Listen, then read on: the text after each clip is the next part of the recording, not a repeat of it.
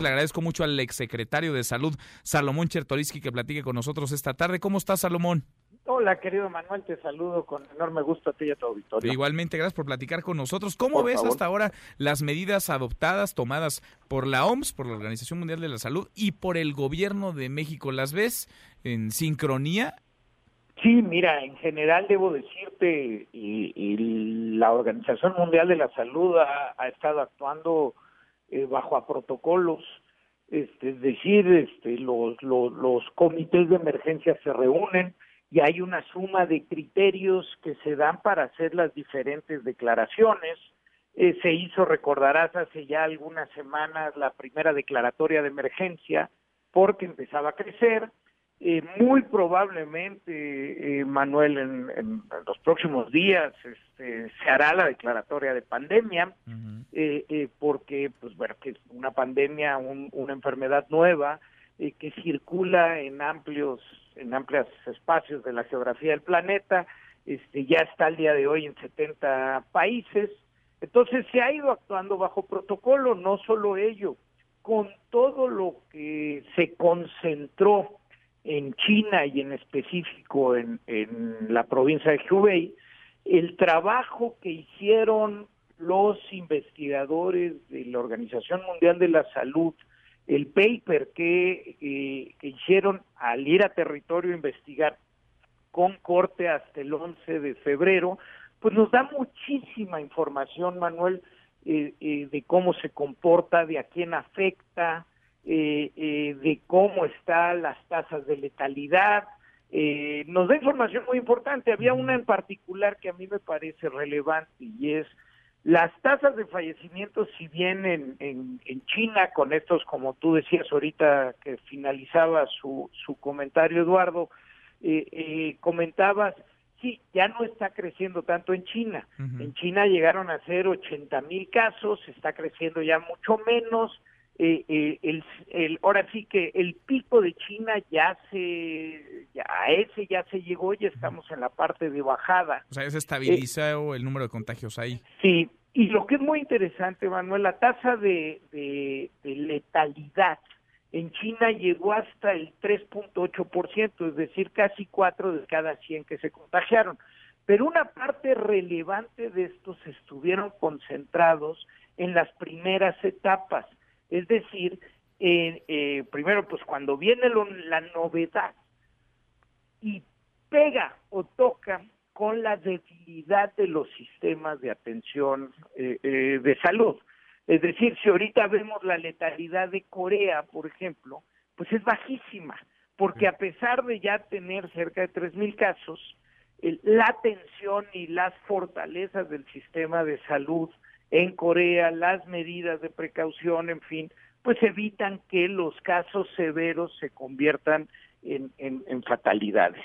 Eh, el gobierno mexicano, eh, la Secretaría de Salud ha, estado actuando también, este, creo yo, de acuerdo a protocolos. Eh, las conferencias este, que he escuchado del subsecretario López Gatel son informativas, son claras.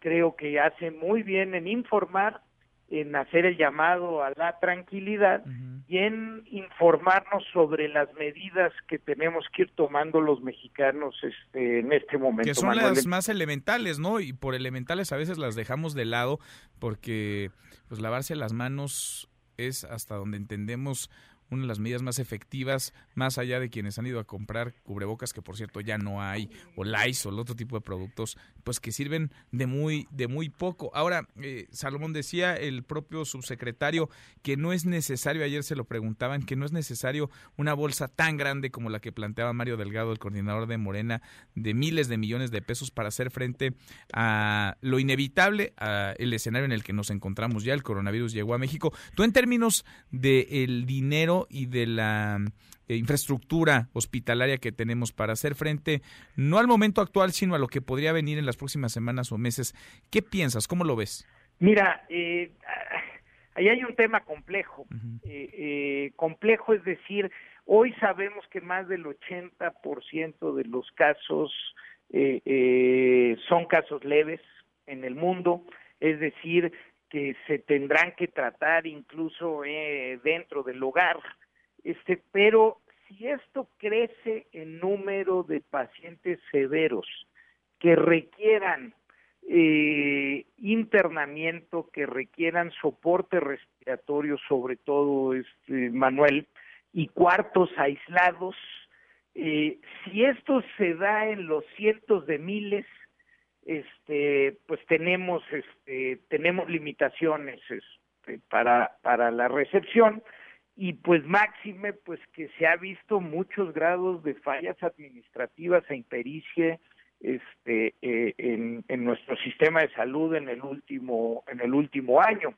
Eh, yo agregaría a ello que el Seguro Popular, Manuel, contaba con un fondo del 1% del total de sus recursos que estaba destinado para pagar picos en la demanda, para eh, afrontar momentos de, eh, eh, pues, pues, de emergencia. La influenza H1N1 en el 2009 fue financiada para la población no derechohabiente de la seguridad social a través de este fondo del Seguro Popular. Eh, al desaparecer el Seguro Popular, ese fondo ya no existe. Entonces, eh, pues seguramente el gobierno sí tendrá que plantear con claridad de dónde y cómo eh, se van a poner los recursos necesarios. Pero sí se necesita dinero, sí se va a necesitar dinero. Mira, yo creo que que tenemos que ir previendo que se puede necesitar, pero decir cuánto es una cosa compleja. Por eso había un fondo mm. explícitamente creado que estaba ahí, que no necesitabas ir a, encontrar dinero a ver de dónde, sino que ya existía un fondo y se iba solicitando ese fondo de acuerdo a las eh, eh, necesidades. ¿Cuánto? Eh, la verdad sería sumamente atrevido este, decirlo. Este, en, en la época del H1N1 si mal no recuerdo, no llegó a dos mil millones de, pesos y eso que en ese momento incluyó la compra de todo el, instrumental y la maquinaria que se requería para hacer las pruebas diagnósticas, que hoy la verdad el país después del 2009 está muy fortalecido en ello, tanto en la capacidad diagnóstica como en la capacidad de vigilancia epidemiológica. Pues sigamos platicando porque recién llegaron estos casos veamos la evolución y la conversamos contigo, Salomón. Gracias como siempre. A ti, Manuel, y como dijiste, este, creo que hay que reiterarlo, ¿eh? No, no, lo peor en estos casos es el miedo.